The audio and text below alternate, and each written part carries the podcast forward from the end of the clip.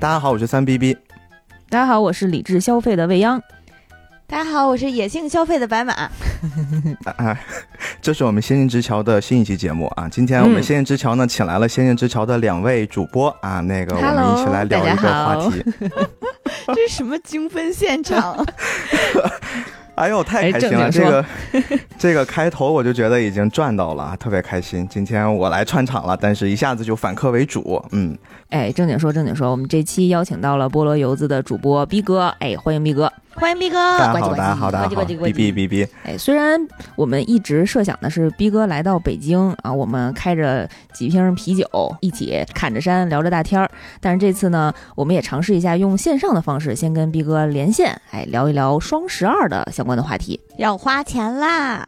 等不及了，主要是等不及了，这个直接去北京，实在还要再需要点时间啊。突然那天听到酸奶同学出差了，哎呦，我这赶紧抓住机会，我就要连线一次。我说我要先上来跟咱们录之前说的不一样啊，就是因为酸奶出差了，差点没想跟我们录。没有没有没有没有，这个主要是先找到这么一机会吧，也确实非常想跟 跟我们这个我桥的主播们聊一聊，然后恰好未央选了一个特别特别有意思的话题啊，我们今天就一起给大家聊一些。双十二的故事，嗯，双十二花钱的故事啊，因为没赶上双十一，所以我们就卡着双十二的这个节点，跟大家聊一聊为爱、为二次元花钱的那点事儿。先问问大家，呃，双十一的时候都买了什么吧？毕哥，你双十一消费了吗？厉害了，我双十一重金买了一张储存卡，然后什么都没有买。为了播客事业 奉献了所有积蓄是吗？嗯，白马买什么了？双十一。我买了两身汉服，哎呦，嗯，汉服小公主，对，这是冬季新款啊。虽然因为汉服款式的原因和那个就是冬天的这种厚厚的材质不是很兼容，我穿上有一种蒙古大汉的感觉，对，但是依然心里非常的满足。哎，我看到了，并不蒙古大汉，就是绿色的那身长袍，对不对？很好看，很好看，英姿飒爽，哎，特别帅。有机会我们视频节目给大家展示一下啊。啊，我双十一买了个泡脚桶，在这儿隆重给大家推荐一下泡脚这件事情，实在是非常养生。大家有时间晚上一定要在睡前泡泡脚。咱刚才不是还说二次元的事儿吗？就是泡脚这么三次元的活动。不影响你白天从事了任何二次元相关的活动，你回来都可以泡脚。无论是你白天进行了录音，还是你参加了汉服活动，回来都都集中世界线收束收束在我的泡脚桶里。是是，纸片人也长脚。哎呦，开玩笑，开玩笑啊！然后这不是马上就是又到双十二了嘛？然后大家可能又会有积攒了很多的呃想要剁手、想要。跺脚的一些愿望清单啊啊！我们今天呢就想跟大家聊聊曾经和现在一直为二次元呃泛二次元吧花过的钱，哎，以及大概的额度有多少？嗯，唠唠家底儿，哎。大家在二次元、泛二次元领域都花过哪些钱？然后有哪些经验教训？包括你双十一为爱消费了什么？双十二计划为爱消费什么？嗯，都欢迎大家在评论区多多留言互动哦。逼哥先说吧。嗯。哎呦，这个一唠家底容易暴露一些癖好，所以说今天相对来说慎重一点的胡说八道。什么癖好？听说这我可不困了。我我觉得我我们就按照时间的顺序一点一点往回推啊，我先走得远一点儿。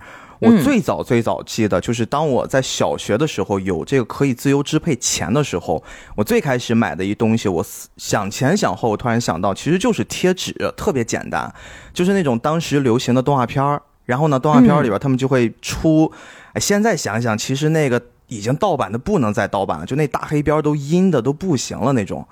然后呢，就买那种贴纸，五毛钱六张，就是一毛钱一张。然后如果你买五张，他送你一张。然后呢，当时就买那个贴纸，掉进消费陷阱了。本来就买俩人物，非要买五个人物 全套。我们以前都是小伙伴们一起，一人出一毛。然后呢，大家凑到一起，然后就有一个人可以跟着我们沾光，然后我们我们会轮，比如说这周，哎，是你免费薅我们的，然后下一周是他免费薅我们的，就这样转一圈。我们当时就有这种共享经济概念了，就非常厉害。哎，那那会儿你们买的是什么作品的贴纸啊？还有印象吗？呃，最多的是龙珠和神奇宝贝，那个时候不叫哦，宝可梦，那时候叫神奇宝贝，所以说基本上除了皮卡丘就是七龙珠的那些角色嗯，我小时候那会儿叫宠物小精灵。啊，对对对，那会儿我们学校附近有印象，好像是一般小学小学附近都会有那种小商品批发市场，对不对？嗯，呃，里面也是就是一个一个小摊位那种。呃，小的时候还是挺喜欢去逛的。然后那个时候其实你也买不起什么太贵的东西，基本上就是漂亮的像像逼哥说的那种小贴纸，或者是你笔上印个哆啦 A 梦，或者是笔上印一个美少女战士，就就可以直接入手了啊。IP 经济，说到贴纸，我想起来，就是小时候买美少女战士的那个人物，但是那个贴纸是给美少女战士的人物换衣服。哦，就是就哦，我也知道，就是那种一件衣服单撕下来贴他身上那种，对不对？就是美少女战士本人站的跟那个立体模特似的，啊特别呆板的姿势，但是你把啊裙子啊、什么裤子啊都给它往哎，身上特别喜，欢玩那个，呃多贴了以后可能就没有胶了，没有粘性了，嗯。特别可怜。嗯，啊。说真的，我们也玩过，哎，我们还真的玩的就就是是线下版奇迹暖暖，你们特别也有玩美少女战士？哎，不对偷，你们也玩美少女战士的贴纸？这话说的有点危险。真的真的，而且当时我们都会就是那个纸不粘了，然后会用，比如说一开始先给他穿那个料子比较少的那些贴纸啊，然后呢那些贴纸贴完之后会慢慢的让料子多的 会盖住那个料子少的，这样子的话就是感觉他会他从一个纯平面的纸票人慢慢的变成三次元，就是有厚度了。看未央人家意思不是呵呵那意思，人家意思是跟你先穿秋衣再穿外套是一样的。对对对对对，后来就撕下来，就变大了，你知道吗？后来就不撕了，就完整的就是一个鼓鼓囊囊跟羽绒服一样的角色。哦，但是你每次退下来的时候，就是会一套全给拿下来，然后慢慢的把每一张 包下来，后续的处理工作非常的艰难啊。然后除了美少女战士这个换装贴纸，我记得我小时候还买过那种金卡，就是一个像学生卡那么大的一个卡片然后但是会有美少女战士那一些呃海报截图，然后或者是宠物小精灵的那个每一个小精灵的一些属性。哦，我有印象。你说美少女战士，就是它，它有一点镭射光芒在对上面那种，对看起来贼有档次。那个时候对，那时候好像也是五毛钱一张，老嗯贵了、啊，省吃俭用，然后还买的特特殊的金卡本儿，然后去装这个卡片儿，哦，就像放名片夹一样，没错，对对？嗯，啊不舍得对，贴我，记全都得当时收藏起来是大大泡泡糖，然后好像是嗯买一板儿里面就会给那个宠物小精灵里面的。是随机的角色，其实现在也有这事儿，只不过我们那时候玩的可能就没有那么精致，但是那个时候大家玩的都不亦乐乎的，大家都会收集，或者如果你多了我少了，互相换来换去的，特别好玩。嗯嗯，换着换着就是凑出来一套，是吧？哎，对对对，然后但你就是班里没有几个能最靓的仔凑齐的。哎，除了贴纸以外，逼哥从从小到大还有为什么热爱花过钱？然后往后再推一推，我能想到的，其实那个时候还是在小学阶段。然后呢，嗯有一东西就是文具，但是这个文具呢，不是因为学习好我们去买那种文具，而是说这个文具，我小时候我们都叫它叫多功能文具盒，或者是什么铅笔盒，就是左边有一排按键，然后呢，这个按键你比如说你按第一个出来一个卷笔刀，然后按第二个出来一个专门藏橡皮的一个小小抽屉，跟变形 金刚一样，对对对对，会打起来。当时我们班特别流行的一个那个，呃，就是这个多功能文具盒是百变小樱的。就那个时候，只有百变小樱的是可以配合这种按键，然后会出来不同的形状。最后还有一个特别厉害的，就是如果你把外面那个壳子打开，然后中间有一个键，你一按，它里面可以直接支起来，跟一个拱桥一样。然后你拿笔就更方便一点儿。然后当时那个，我记得百变小樱的那个那个版本是，如果你按了那一下，小樱的腿就支起来了，然后你就可以从她 腿上拿铅笔。当时这个我们班特别腿玩年流行这个。没想到能推到这么早的故事。我们魔法少女就是不一样啊，在铅笔盒领域独具风范。那种类型的铅笔盒，我当时我记得我还有一个，但是不是小樱的，应该可能就是变形金刚的。我就记得正反面儿你都可以翻过来，然后都可以哎，打对对对开，里面有转笔刀，然后专门放橡皮的地方，专门放铅笔的地方，嗯，每一就是感觉个铅笔其实它是一个。玩具，只不过它包了一个文具的名字，让你觉得自己很爱学习。，对，一般不都说 那个学渣文具学渣文具多。对 长大点儿呢，咱不不至于一直跟文具盒我现在已经沉迷在淘宝上搜《美少女战士》的金卡了，找回了我的回忆。我的天哪！其实再大一点儿，我觉得男孩子就已经开始纯怼着游戏开始发劲儿了。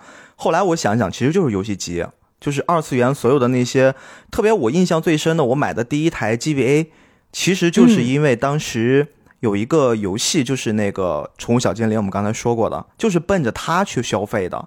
然后当时买了那个游戏机之后，就没白没黑的。我觉得就是随着我的技术和反应能力在这个飞速前进着，我的视力也在飞速下降着。反正大晚上的 钻在被窝里面，拿着一手电筒，然后还有耳朵，你还不敢一直戴着耳机，因为你戴着耳机，万一妈妈突然推门进来了会挨揍的。然后你就你就必须要随时保持警惕，就一直感觉哎呀又刺激又紧张的，躲着妈妈玩游戏。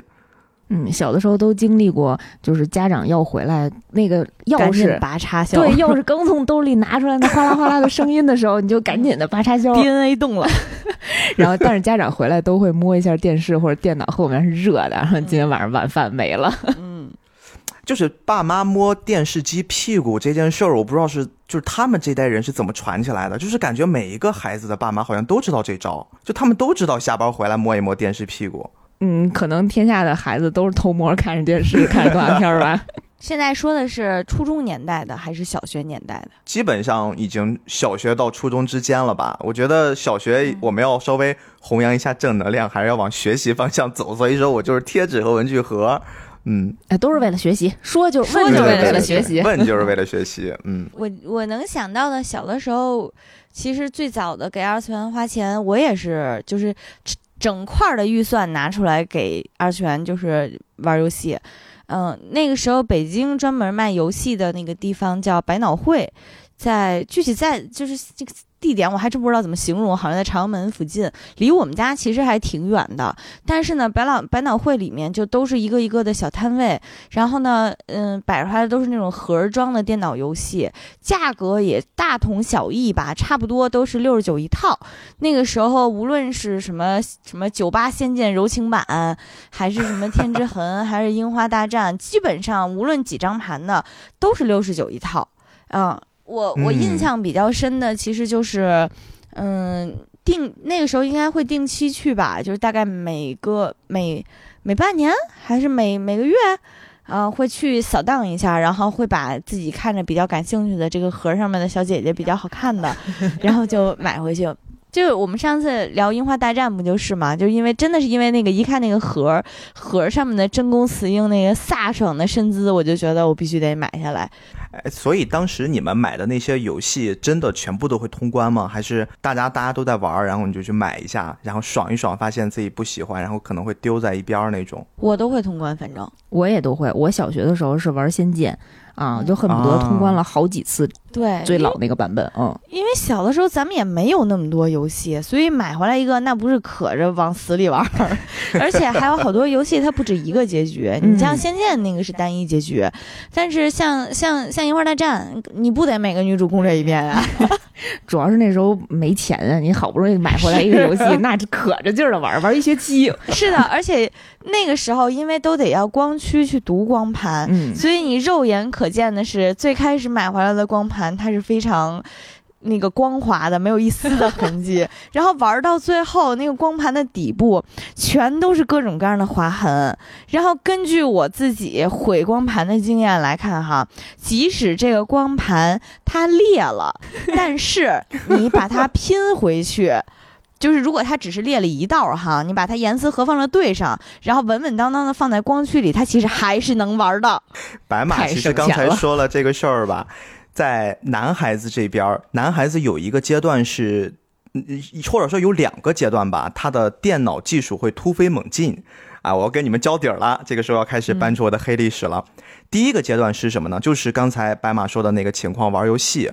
因为那个时候玩游戏，他必须要去读着盘，那些正版都是你要把盘，即使你安完了，你也要放盘在光驱里面，一边转一边玩儿。但是那个时候呢，比如说，哎，我有一个苹果，你有一个苹果，我们互相交换，都有两个苹果，这个事儿各有一个苹果，但是这个理念不一样了，我们可以玩的不一样了。当时怎么解决这个问题呢？就是男孩子发现电脑技术稍微了解一下，有一个东西叫虚拟光驱，就相当于是我装了它可以把你那个盘给读下来。然后这个是男孩子的第一次电脑技术突飞猛进的阶段啊。第二个阶段呢，就是男孩子突然发现，哎，长大了，开始可以在网上去搜一些不该看的东西了啊。就那个事儿本身我们不说，但是电脑技术突飞猛进真的是在这两个阶段，你会第一发现，哦，原来是可以破解一些。我们所谓的常规之外的玩法，第二个就是你可以学会怎么样去搜索一些明面上搜不到的东西。反正我们现在印象中就是这两个阶段特别厉害。我告诉你个秘密啊，这个这两个阶段女孩子也有，不要小看女孩子搜索啊某些东西的这个能力，真是。对，你看那时候这个男孩子女孩子都没有交流的，导致现在还是存在信息误差。嗯嗯，哎，还真是那个那会儿好像。嗯，彼此之间玩的游戏，男生女生之间很少交流，是特别不一样。嗯，但是在这儿也要补充一下哈，那个支持正版，支持正版。呃，因为现在很多老游戏也上了一些经典的游戏平台进行那个复刻，无论是 Steam 还是说其他的游戏平台，大家能找一下正版的数字版，还是要支持一下的。嗯，好，Steam 见。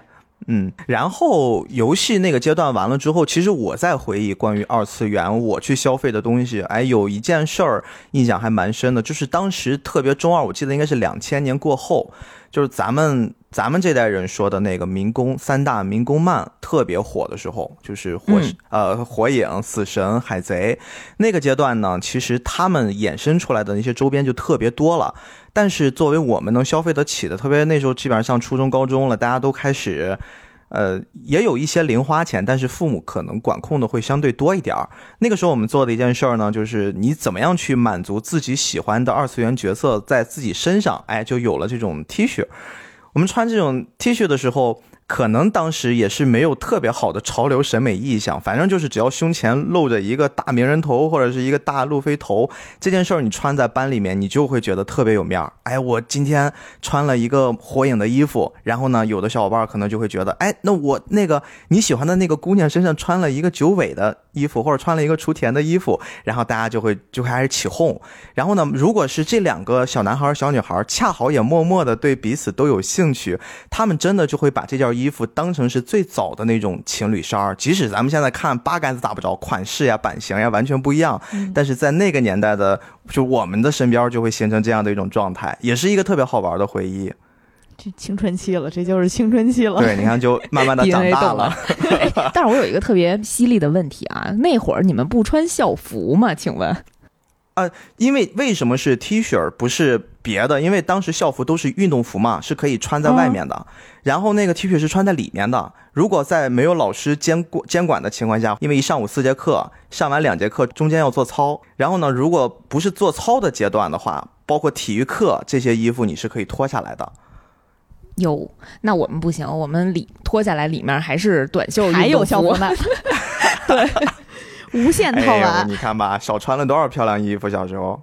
啊，所以我们那时候就可能学生之间、同学之间就买那种小挂牌儿，然后或者是那种小钥匙扣啊，就是往那个拉链上一挂。对对对，尤其是往那个呃，你校服拉锁上的那个，嗯，这叫什么？嗯，把儿。咱不叫拉链吗？拉链外面还坠出来的一小段儿，然后我们就会把那种小牌子，然后挂在那个那个拉链上，但是。呃，因为那个拉链上挂了东西以后，它就特别显眼，所以在同学之间互相打架斗殴的时候，然后我们就 流行一个把对方拉锁拉下来，然后拉掉那个拉锁，他这一天就没有办法把校服 系上。这个游戏，然后他就会一直都会被班主任或者是教导主任，然后说把校服穿好了，然后但是他没有拉锁。呃，而且那个时候挂的那种小挂牌通常会白马那有一点点沉，买这些的习惯吗？呃，我有，但是可能买的那个东西吧，相对来讲就，呃，没有那么的二次元。因为我我其实那会儿没有开始看漫画，我唯一那会儿在追的是《死亡死神小学生》，是在追柯南。但是柯南的东西吧，你放在身上也挺不吉利的。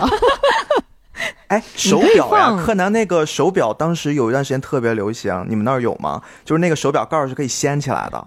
真没有这么高级，太高级了！你这得仨月的零花钱买一个手表吧？我们那会儿会往身上和书包上，我是往手腕上画手表，算吗？我们是带那个少年侦探团的那个徽章啊，也是剧情里有的那个道具。嗯，你那手表太高级了，真的。哎，那个手表还真不贵，我跟你说，因为那个时候绝大多数小朋友都可以买得起，就是它有点像是现在咱们说在那个学校门口卖小猪佩奇。那就是那种 一个特别大的头那种，一看塑料感特别强。但那个年代我们不管什么塑料感，就是觉得它只要能一个按钮，然后那个表盖啪掀起来就可以了。所以说不贵，很多小孩都会买那个东西。那你们那会儿会中二的打开那个啪，然后对着别人，然后 biu biu biu。哎呦，你知道吗？就是我们当时真的激发了特别强的动手能力。那些小孩呀，改就是把那个表本身上再去做二创。比如说最简单的就是那个表掀起来，中间是一块玻璃，这个玻璃呢，大家都去画准星啊。有的是用就是动手能力不强的小朋友，可能用一个红色的水彩笔在中间点一下，然后就当成那个准星。然后如果动手能力再好一点的呢，他们可能会把那个准星画成是一个类似井字，但是是往外敞口的，就那种瞄准镜的样子。还有的呢，会直接在这个瞄准镜上去安了一个，就小时候有一种激光笔，你们知道吗？就是可以射很远的那个红色的小灯，会把那个激虽然现在看就特别特别简单，就是把那激光笔跟那个手表就硬给安到一起，就粘到一起，拿透明胶缠起来。但是那个时候就是他们有人高级的，就是我一边瞄准有红外瞄准了。特别厉害，当时小朋友就拿着那手表把盖儿一掀，然后那个小红灯一按，哎呦，当时在班里面就不行了，他就是柯南，谁都不能抢那个位置。你们要再高级一点，就得拿针去扎同学了。容嬷嬷做动作指导啊。嗯，然后再往后吧，就已经有点接近我上大学，然后上班这个阶段了，因为在中间没有做。太多的消费，那个时候在高中那段三年时光就这样跳过了。对对，忙着搞对象呢，所以那时候二次元就 就这么着了。哎呦，哎，那我得补充一下，我那个时候还有一笔消费，就是虽然我买的漫画不多，我当时是在追追柯南，所以差不多是柯南，嗯，每出一本，反正我都我都买吧，嗯，然后会追，对，真的是不少。那个青山刚昌老贼后面那么水，我就，哎呀，我克制一下，我克制一下。对，然后还有就是。魔卡少女樱那个是我买了全套的，嗯，其实其其他的漫画我买的不多，但是柯南和呃小樱，因为我当时特别特别喜欢他们的画风，所以画册买了好多本儿，就是那种很大开本儿，然后呢可能每一页就是一张原画，嗯，但是画的会特别特别好看，就是你在漫画书里面看到的那种黑白的裙子，在这个画面里面就 让你看的特别细，什么颜色都有，所以就那个画册看着就非常开心。嗯，所以就是这种花费有很多。小樱的那个有一个就是长条的那个牌儿，他们都会拿去当书签儿。你们会有收集吗？特别漂亮，很多种样子。库洛卡牌，什么长条的？给给我们小樱道歉。因为真的跟我的这个看片儿的内容区别实在太大了。但是我是知道有那东西的，因为当时我们班很多女生都买那个。嗯。库洛卡牌确实画的也非常好看，就是了。嗯，人手一套对他们都当书签儿。嗯嗯啊，然后我就到了最近，最近其实就是手办，当然是这个是在我失业之前啊，在我裸辞之前，其实我有个阶段买手办特别狠。当时可能也是工作压力比较大，然后呢也钱还 OK，也没有什么攒钱的计划，就基本上每一个月都会去逛一逛，看看那些呃有没有漂亮的一些角色，自己喜欢的角色，但基本上都是海贼的了。然后就看看有没有那种正在预售的，然后就会给他们打钱。打钱之后，等了半年之后，就陆续的收到。最后都可能有一些是不是真的我订的，或者我什么时候订的，其实已经记不得了。反正就是感觉不停的会有一些一些电话来，来了就一大箱子，箱子里面就是各种。后来我就是只收集娜美，所以说现在一柜子全是娜美。就手办这件事儿，可能是我现在总结对于二次元消费最高的一个东西了。嗯，你是从大学开始买吗？差不多，就接近大学毕业了，还是？嗯。我我我这种纯动漫类的手办其实买的不太多，嗯，但是我记得有一段时间关注到了，也是可能是看到卖手办的那个商家，他也会推一些其他的潮玩，嗯，然后包括像一些做手办的那个，嗯，厂牌，日本有一个叫海洋堂的，嗯，他们的那个手办或者叫叫什么原型艺术家会出一些。我其实不基于任何的动漫作品，但是呢，就是设计出来一个非常好的那种二次元的造型，或者叫幻想造型吧，然后做出来的这个产品就非常非常的好看，就会有一种你打破了，呃，玩具和艺术品以及和二次元之间界限的这种感觉。呃，我印象很深的是，当时在他家买了一套，在海洋堂家买了一套叫《自在之物》。那一套呢，整个是以日本的呃，或者说亚亚亚洲东亚文化里面的那些传统文化去做原型。比如它有一套是龙的，然后一那套是龙麒麟骷髅。嗯，当时就是那个东西很很小，然后也很细致。比如说像龙，它真的就是一条，全身都可以动，所以它那个一身就是。整个一条龙吧，那一根龙一条龙，大概有那么二十多节还是十多节儿，就是每一节儿都是里面有一个那种像脊椎骨头一样，你先连上，然后再把外头那个龙皮那一小圈儿给连上。啊，我那个龙吧。就长期处于一种即将颈椎脱落 或者是即将脊骨断裂的风险当中，架起来是很好看的，龙飞凤舞一条。但凡有人一碰，它就骨折了，我就得全身再给它拼一遍。一针乐高的玩法呀，对，但是特别特别好看，那个也是我非常非常喜欢的一套。哎，现在我发现很多动漫好像已经开始跟这些潮牌做联合联名了，就会导致出来的那些角色，包括衣服啊，包括一些小饰品都特别好看。嗯，手办这块我买粘土人比较多，我曾经的梦想就是按照粘土人的编号从一到现在已经出到多少七百多，哇 有朝一日把它收全。但是不不不，但是后来就放弃了。大概在收了二十多个以后就放弃了。我觉得手办这就是手办，其实真的花钱的地方是你摆不下，对，就需要一个房子。是的。所以我在装修的时候，我第一件事就是跟我那设计师说：“我说你要给我找一地儿放一柜子。”他说是什么柜子？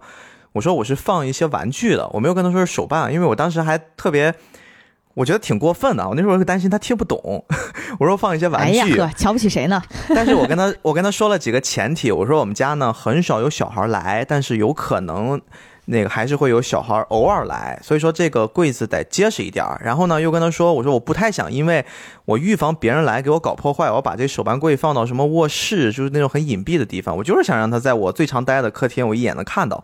然后你给我设计去吧，然后就给我弄了一柜子，最后没有用，我又在网上专门买了一个手办柜儿，就那种带灯的，然后跟小米那边那个自动的什么那些灯一结合，就现在一喊口号灯就亮，但是我从来没有用过那个功能。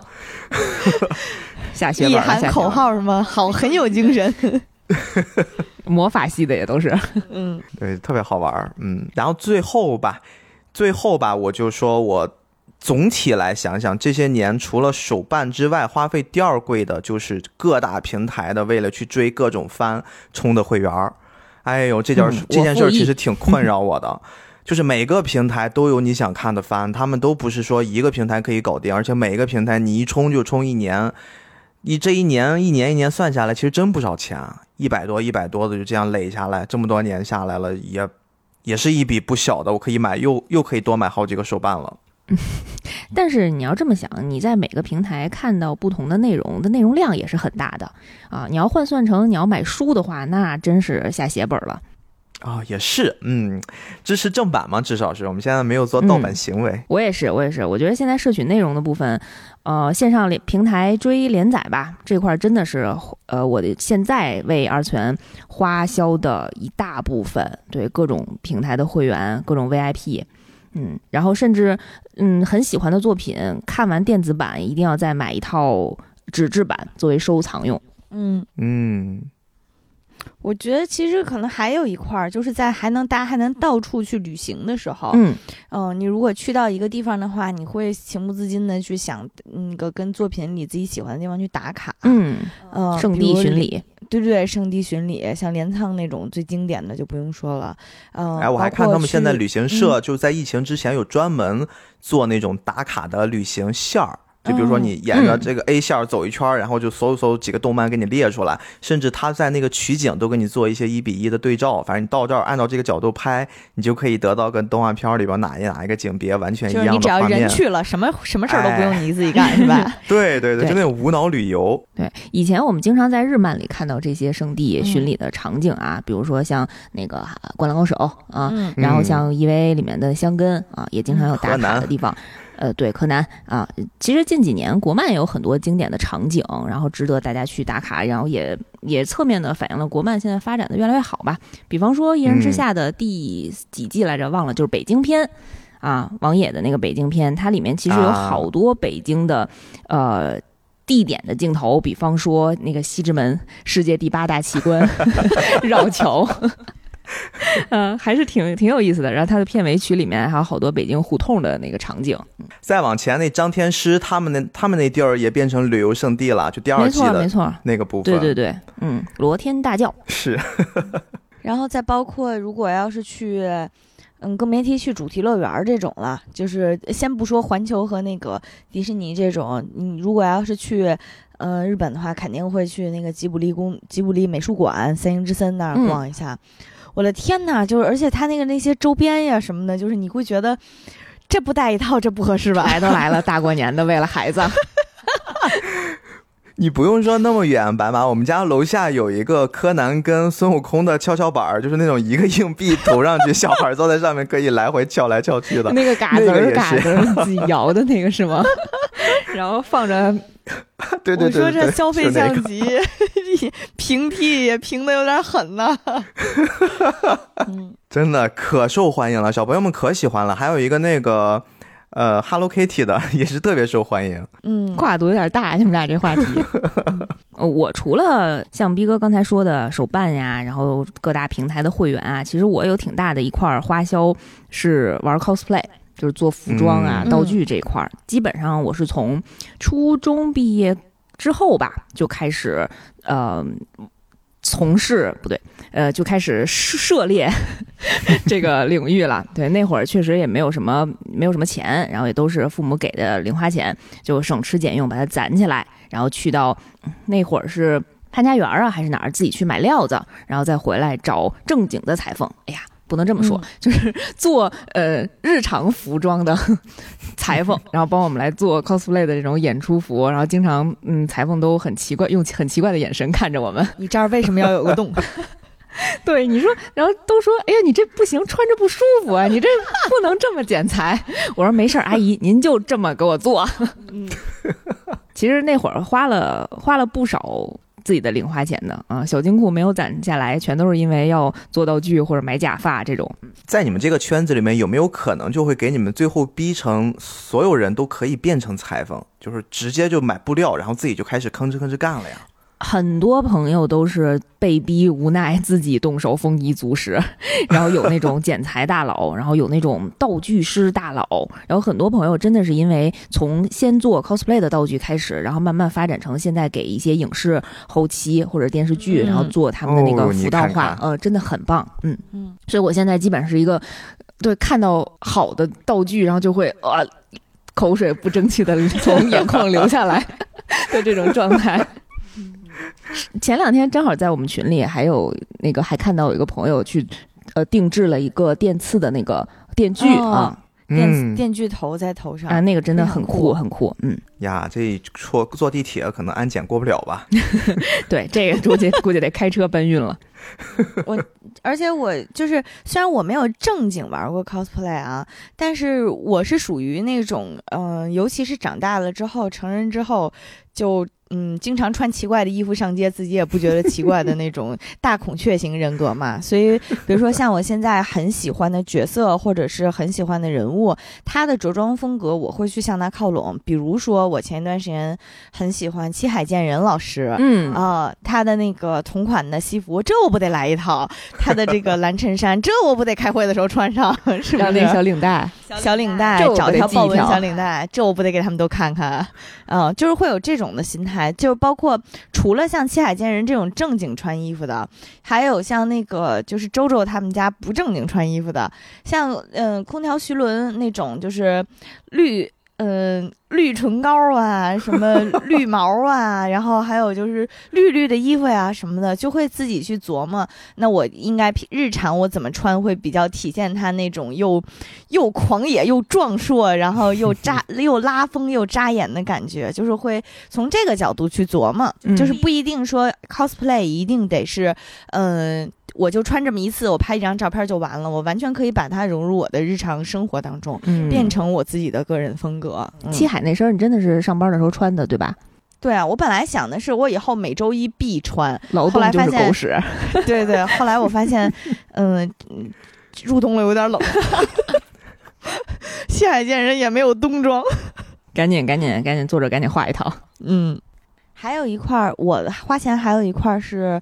嗯，游戏充值，我付一，嗯，毕竟这个单机还是很良心的，六十九包一辈子。手游就不一样了，手游那起起步不得你得整个六四八吧？六四八有点夸张了，你得先六块钱啊，先打个水漂啊，意思一下，三十块钱月费，对，准备上班。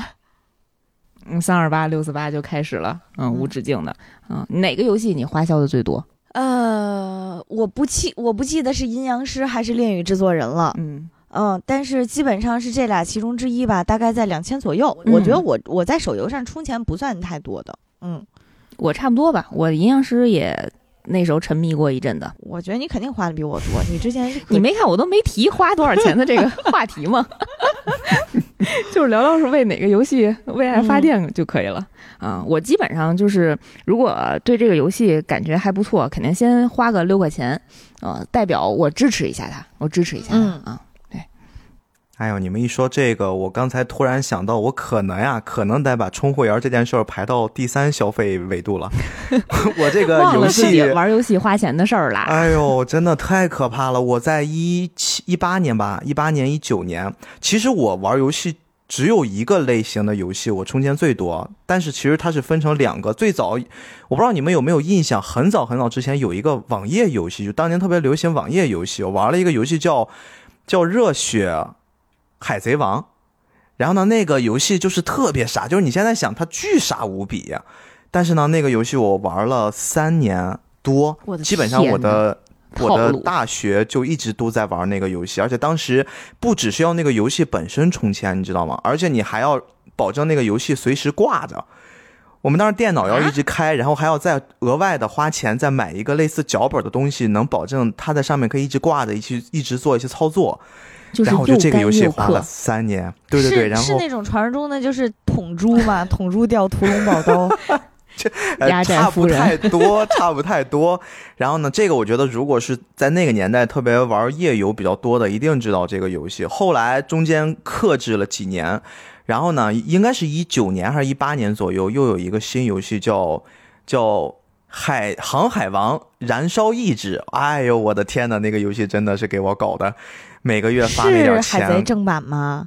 对对，他打的就是海贼正版，而且他里面那个角色那些所有的技能都特别华丽，就基本上完全把动画片那些平面的技能给你三 D 化了。然后呢，当时认识了特别特别多的大哥，那些大哥也真的我都服了，就是。六四八都不是说一次一次的充，都是十个六四八起步，然后去抽一个角色，没抽到再十个六四八起步。那都是我的天呐，大佬全是这种，我就我就觉得这个太恐怖了，所以我已经把这件事忘了。刚才你们一说，我突然想起来，往上提一提，往上提一提。对他排第二。那那如果是按照作品为作品消费的排名的话，那海贼王肯定是在你的榜单当中第一位了。肯定是第一了。对对对，就毫无疑问了。嗯。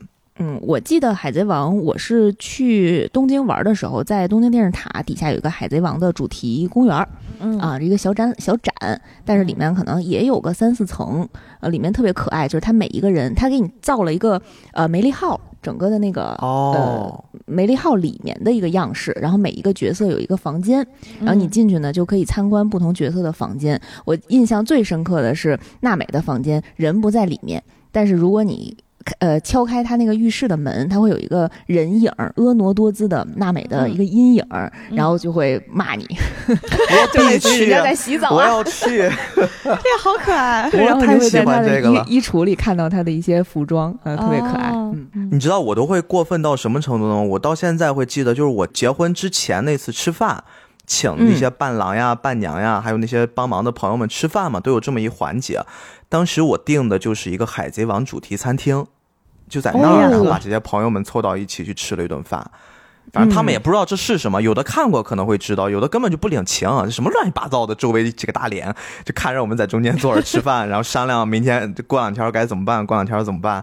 但是那件事儿我觉得还挺酷的，就是我们结婚之前会选了那么一个餐厅，嗯，确实，如果是老二次元的话，就是经常有看到新闻，有人在自己的婚礼现场就打扮，嗯要不然就是自己的装扮，要不然就是伴娘伴郎的装扮，要不然就是像逼哥这种的，就是请大家吃饭的这个餐厅的装扮啊。我们曾经有一个朋友虫子，他婚礼的时候，我们是去到。中土世界 对他的整个 婚礼现场的所有的配乐都是用的《中土世界》，本来提前跟我们商量说要不要放全游的那个游戏，后来我们想了想，全血游色婚礼这一集你是忘了吗？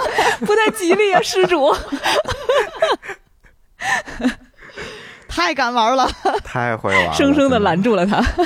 嗯，哎，也都是因为都是对这些 IP 作品十分有爱了啊，然后把自己就是人生当中非常重要的时刻，然后也希望浸泡着这些 IP 的一些元素吧。嗯你说到这个，嗯我就想起来，因为最近应该是《恋与制作人》这个手游要四周年了，嗯呃，所以他们出了一个，嗯对对对对，他们出了一个丧心病狂的一个策划，哎呀，就是他们和一个设计师品牌联名做了一套婚纱，我的天哪！真的是 就是每个男主一套婚纱，嗯嗯，每个男主。定制了一套婚纱给玩家，怎么说比较准确？我还说都是女装大佬啊，这是。对，但是它又进又又有它那个标志性的元素，然后又做了一些什么阐述之类的。嗯，昨天是上，反正昨天上有挂了两个热搜，是这个，应该是呃，如果你是注册玩了很长时间的玩家，然后并且绑定了手机号的话，你会先收到电话，是直接男主的那个录音说送了你那个一个你非常想要的礼物，然后怎么样，就巨深情的一段话啊、然后你再登录游戏的时候，应该就能看到相关的消息。那个联名婚纱做的还不错。就是确实很多玩家觉得被狠狠的扎心了，就是这是我永远碰触不到的爱人送给我的一套婚纱。我说你你们在干什么？就是这种捅刀子。太难了，然后前面给你把美梦都已经规划好了，最后说是的，拿钱来，对头纱啊，婚纱一套里头纱就三百多，嗯，就是你们发现一问题没有？就是这波人就逮着我们这一代人在薅呀！我从小就开始，先从你的这些卡片儿、什么文具盒、游戏机，然后慢慢长大了，穿的、吃的、用的，然后再到结婚，太可怕了。毕竟现在大家上班了，有能自己支配的一些经济了嘛。啊，嗯，这这还没到岁数，到岁数就连骨骨灰盒都给你规划好。带编号的那种，是吧？对对对，哎，然后反正随着二次元产业发展的迅速吧，需要花钱的地方越来越多了。然后在这儿，我就特想问问大家，有没有见过或者听说过一些嗯很新鲜的呃二次元花钱的点？其实你就先说那个女仆吧，我是真不懂。彼此之间不能理解的快乐吧。就比如说，昨天我还呃有一个朋友问说有没有时间下次一起一起去女仆咖啡厅。嗯我说那我得去直视咖啡厅，你这邀请错人了。嗯，我还看到过那个就是金肉萌女果汁店，就是里面果汁是怎么做的呢？都是。嗯，肌肉大妹子把这个果汁加在自己的胳膊肘这个地方，然后 哎呦，一拱隆起肱二头肌的瞬间，把果汁儿给你榨出来。我感觉是周周 IP 的，周周人工成本挺高呀，这个 不好招人吧？这个店就不好招人，不好招人，确实是。但是视觉效果看起来贼带劲。这个然后口味还那个挺重的。嗯，那个那个果汁递给你，下面递着一张就是办健身游泳了解一下，就是这样哦，对那种。对，他那个店里面就是这些肌肉萌女也可以帮你做健身的一个那个啥游泳健身了解一下，对，做健身教练。原来如此，产产业业链啊，这是。是，嗯对，啊。其实好多人不太能理解，就是去女仆店或者直视店这种，嗯，这种快乐吧啊。但是我其实身边有朋友，呃，还挺愿意去的，甚至之前认识有朋友开这种专门的店，嗯，就是他的体验好在哪儿呢？嗯，可爱，嗯妹妹可爱，姐姐可爱。行哎，，但是我在 B 站上，像这种视频网站看一些 UP 主，他们去那种女仆店，然后又拍那些嗯 vlog，、但是我全程感觉就是好好像是放不开，我不知道是不是普通人去那些店也跟他们一样，还是因为他们有一些身份碍于一些镜头下的原因，我总感觉在那个环境之下放不开，特别尴尬。呃去的客户放不开，还是指女仆和执客事 放不开？户客户，你要放多开？你先说，女我有点仆女仆没听懂。能上他们都是手啊很热情的，对对，嗯他们都是嗯很热情的，包括陪你玩游戏啊，陪你一些聊聊天什么的。但是我感觉去的人会很放不开，就你对你讲讲你到底想干嘛？你想放开干啥？不是，你我是看视频，我觉得就是从头到尾就是充满了一种尴尬的感觉。我觉得那种感觉在那个环境之下，你完全得不到你该有的快乐。比如说，你看到一个你很喜欢的可爱的小姑娘，明明你们可以正常交流的，但是可能一群可爱的小姑娘围着你，然后特别贴心的服务的话，她就会有一种让你施展不开的，你觉得束手束脚的状态了。这这这哪是什么果子？这分明是 小女仆呀，拿 走拿走。呃，我们当年就是很多年前，然后其实也去女仆店去体验过，然后我真是觉得那个时候，呃，来打工的。嗯，这些姐姐妹妹们，首先她们很敬业，然后也很可爱。就是大家那会儿可能，并不是说纯粹是为了赚钱，然后可能是因为自己本身就喜欢 cosplay，或者喜欢就是这个女仆可爱可可爱的服装，然后再加上对二次元的一些文化，还有一些呃店里面放的漫画书啊，然后放的动画片啊，就这些东西比较感兴趣啊，所以一起营造了这么一个场景吧，然后大家来一起快乐一下。嗯，嗯，我现在感觉看到的好多都是各种。嗯，天津女仆店呀，嗯。东北女仆店呀带口音的，修进狗撒嘛。对，总得是煎饼果子来一套这种感觉。可以，可以。其实我说一个奇怪的，这个大部分人觉得可能还并不奇怪，就是我到现在不太能理解，就是跟二次元跟那个扭蛋呀、盲盒呀这些东西混到一起，那是一种什么心态？可能是特别像在日本，我知道他们玩这种更多的是去博一些限定款、限量款，但是在国内这种事儿好像有点给跑偏了，就是那些盲盒里面不是真的。如你所愿，百分之十的一个中奖几率，我买十个就能得到一个什么什么样的状态，很多的时候变成了一种消费陷阱。所以说我一直很不理解，嗯用盲盒呀、扭蛋这种状态去跟二次元结合，套着二次元的一个框架去骗那些可可爱的，然后有一点点闲钱的这些二次元粉丝、二次元观众们。反正这件事儿我有点接受不了。就盲盒这种形式本身就还是一个挺消费陷阱的事儿，然后二次元的这些大家又经常都是为爱发电，你先可能单次消费还不是很多哈，单次一般一个也就十几二十。嗯，然后但实际上你要真的想拿到你喜欢的那个，最后不知道花了多少钱。嗯，对这个我也我其实也注意到了，因为身边真的有人说为了不抽某一个，那可能连抽了好多好多，然后最后不知不觉花了很多钱呢。就是人还是就真的是赌赌性是人无法克服的一点，是的。抓住了人性的弱点，这种的情况，我推荐大家可以淘宝一下，你可以专门买到你想要的那个款式。陈复义，我在我在大阪想买的那一款，最后就是淘 想想抽的那款，最后就是淘宝买到的，十二块钱。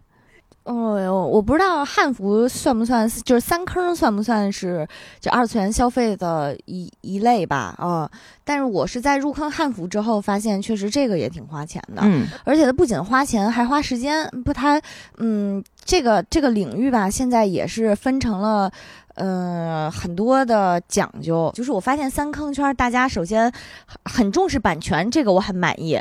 但是呢，后面就会出现了有很多人说什么必须要穿穿穿正不穿山，然后呢，对，就是山就是。呃，山寨的意思、哦就是有、嗯有的纹路或者是有的设计就是某家店做的，嗯但是后面可能有其他便宜的小店，嗯嗯用一个比较低价的仿制的方式做出来了，在他们看来这些就是山，呃，而且就会有汉服小警察呀，或者是什么 J.K. 警察呀，到处出警这种。呃，首先我觉得，呃，版权意识是好的，嗯，但是呢。嗯，大家也是要注意一下方式方法和边界，就是不能随随便便的就把就就一副要要抵制、要打倒、要怎么怎么样的，就是还是要先讨论再怎么样吧。呃，然后还有一点就是，嗯，我觉得三坑这块特别需要大家理性消费，呃，因为也是是比如说一件衣服，可能还是这个行业比较的小众和起步，所以经常都是那种提前很久预定的。嗯，一件衣服可能一套下来三五百五或者是五六百，你说嗯贵吧？其实也有更贵的，但是说便宜，对于很多学生来讲，可能也是大半个月生活费了嘛。嗯，就是你能看到，经常是那种热门的汉服店铺，它在新款出现的时候，可能最开始有很多很多人预定。但是它临到发货期的时候，你再去那个闲鱼上面去翻，嗯，就会发现好多人都说那个，比如说我我我付不上尾款了，或者说我必须赶紧回血了，所以我把我之前的这个东西给转出去。所以就看看那么很大很大量人去，在还没有收到货的时候，就因为各种回血的原因一定要挂闲鱼，我就会觉得这里面一定是你在自己的消消费规划上面出了一些小小的问题，或者说还是不够理性吧，嗯，以至于很多其实。其实汉服店家现在也在，呃，自己店铺里面很醒目的地方说，就是传统服饰不是刚需消费，请大家一定一定要理性。嗯，特别对，这点我还是再强调一下吧，因为确实感觉三坑汉服啊什么的，也是一个比较很多年轻人、年轻女孩子重点消费的地区，所以大家一定要评估自己的这个消费实力和这个这个量力而行，好不好？对，在自己有限的范围之内吧。嗯嗯嗯，刚才说到的那个手办也是，也都是分期，然后再付尾款嘛。啊，对，嗯，我觉得，因为毕竟可能我们作为已经工作了很久的成年人，说起来我为爱消费，我特别高兴，我我可以就是就是野性消费。这个毕竟是因为我们已经这么大岁数了，我这个年纪，你这个岁数，咱俩不是一回事儿了，对吧？啊，我们老社畜了，所以如果大家还在上学或者怎么样的话，嗯。嗯，量力而行，一定要量力而行。嗯，呃，说了半天花钱的事儿了，咱也说说关于二次元赚钱的这点事儿吧。艾瑞咨询之前发布了二零二一年中国二次元产业研究报告啊，报告中称，中国的二次元产业已经步入爆发期。呃，具体表现为，二零二零年整体市场规模已经达到一千亿元了。年增速达到百分之三十二点七，用户规模方面呢，在泛二次元用户规模上，呃，二零二零年突破了四亿，有望在三年之后突破五亿大关。啊，光听这些数字，这个二次元产业其实已经从一个小众文化扩展成一个大众市场了。啊嗯，然后在相关的一些领域，其实很多人都在从事二次元和泛二次元相关的职业。对，以前它更多的是一个为爱发电，但是现在去越来越多的人真正投身于二次元领域，然后以此来作为一个正经的职业啊，从事这份热爱。嗯，我觉得这个还是挺好的。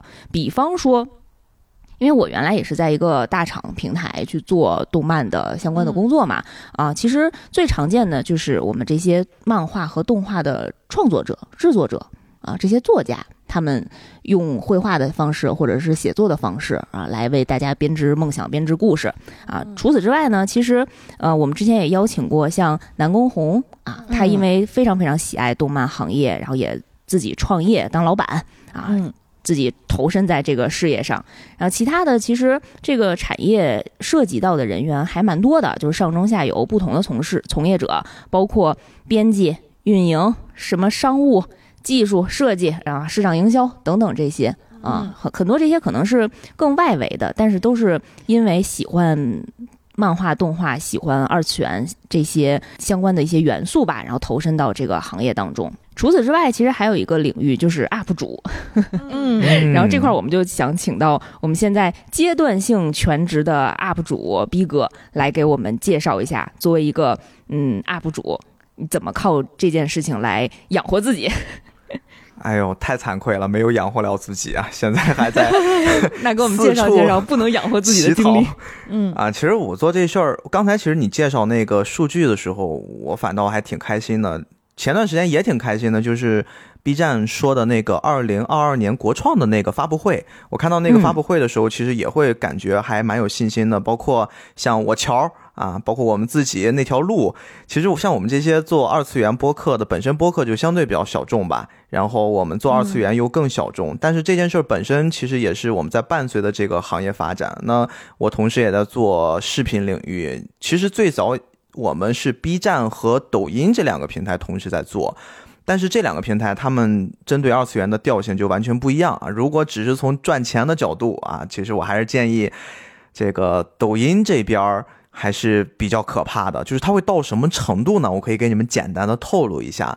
抖音其实你稍微一个账号做起来，你根本都不用恰饭，现在甚至都已经可以让自己过得特别好了。它就是吃那个流量费，而且咱们经常会看到在抖音上有那种解说啊，我两分钟带你看一集动画片儿。就这件事儿本身，它背后的这种商业价值和和它的这种利益驱动是特别恐怖的。你比如说，我们现在正常的聊一集《海贼王》的剧情，可能我两分钟讲完了，然后这个播放能有一百万。如果 CP CPA 是到十的话，那么基本上它这一条就可以赚一千块钱，就是到这个。相当于是平台的给你的这个内容做激励。对对对，就是流量费会给你。对对对，流量费，因为它现在有一个平台。是双平台，特别是像抖音，现在不是会把西瓜平台和抖音会混在一起嘛？混在一起之后，它两边赚的钱其实都可以进到你的同一个视频的账号底下，所以你其实是相当于赚了两份的钱。然后呢，再到 B 站那边，B 站那边其实更多的是你的账号做起来了之后，获得了观众的观众老爷们的认可，然后呢。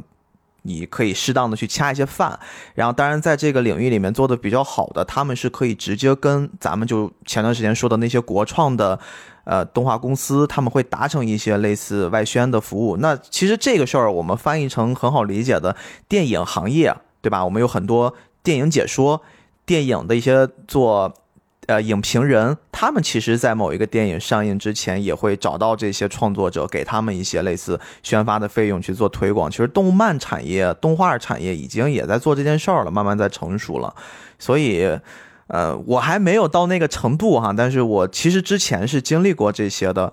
呃，并不能说直接以这种啊，你的创作值钱，你的创作不值钱来评定去判判别他们。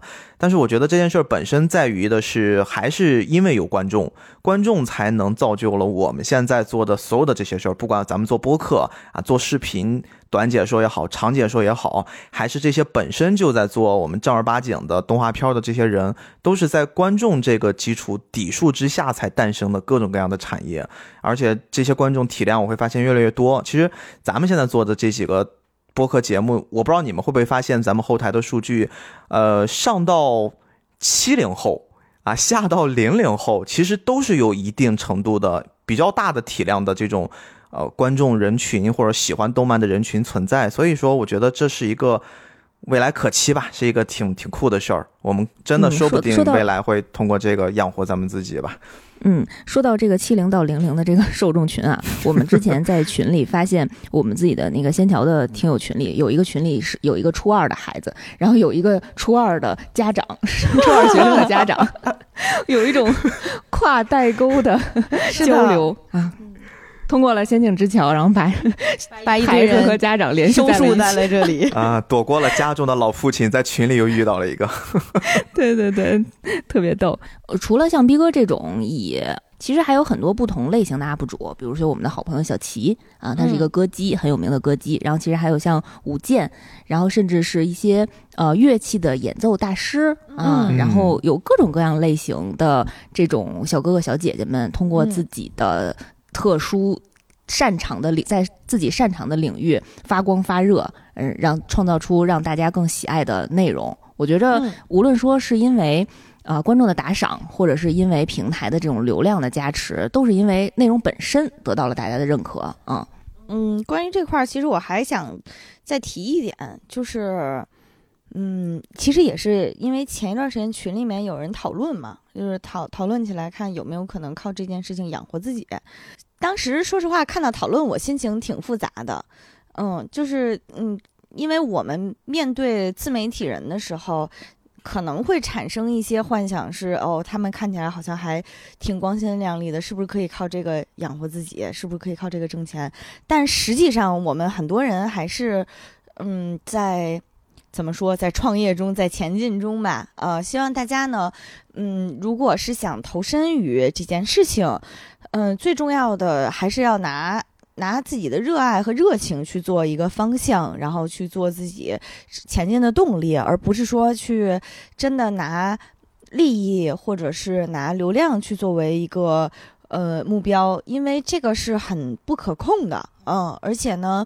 嗯，也是一个会在这个过程当中消耗你的事情，因为有可能你想表达的、你想讲的，并不能真正为你带来利益。那这个情况下，你会面临一个比较艰难的抉择。所以还是那句话，就是如果你是你是真的爱这件事情的话，一定要明确的去记得，你是为了你是你是因为什么出发？你是因为爱这个事业、爱这个作品而出发。嗯。说白了就是我们现在不辞职，那是因为是因为我们热爱大厂吗？是因为我们热爱工作吗？那不是还是因为现在还养养不起自己吗？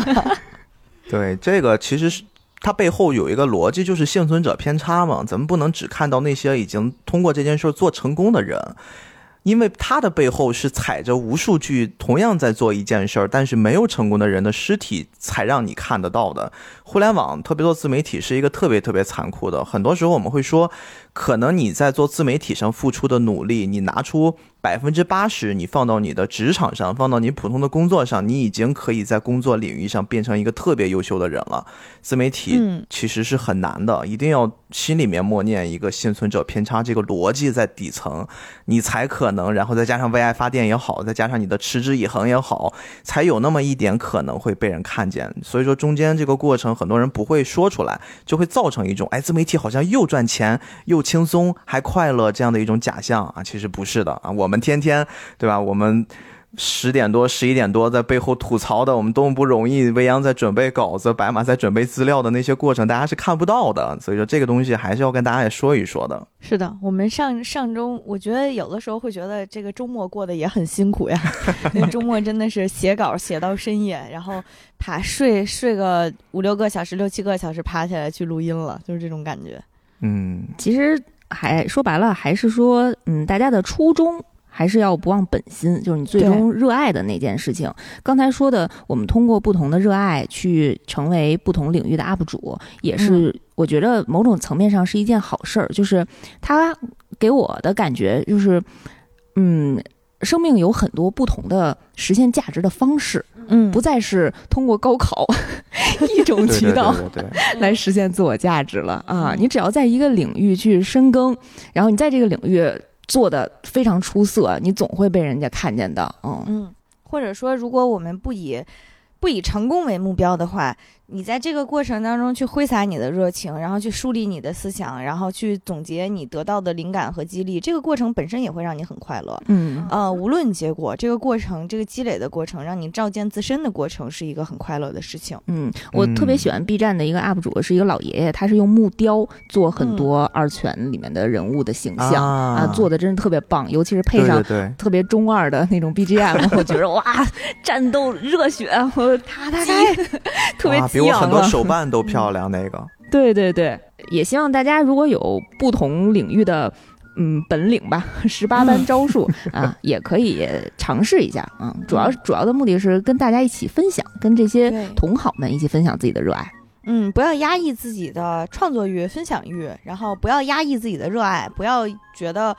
呃，这个东西不是正事儿，所以我不应该太花时间。就是你的热情在哪儿，你的光芒在哪儿。嗯，很多的成功都是靠嗯兴趣、兴趣爱好 为初衷成功的。嗯，成功的打了一波鸡汤。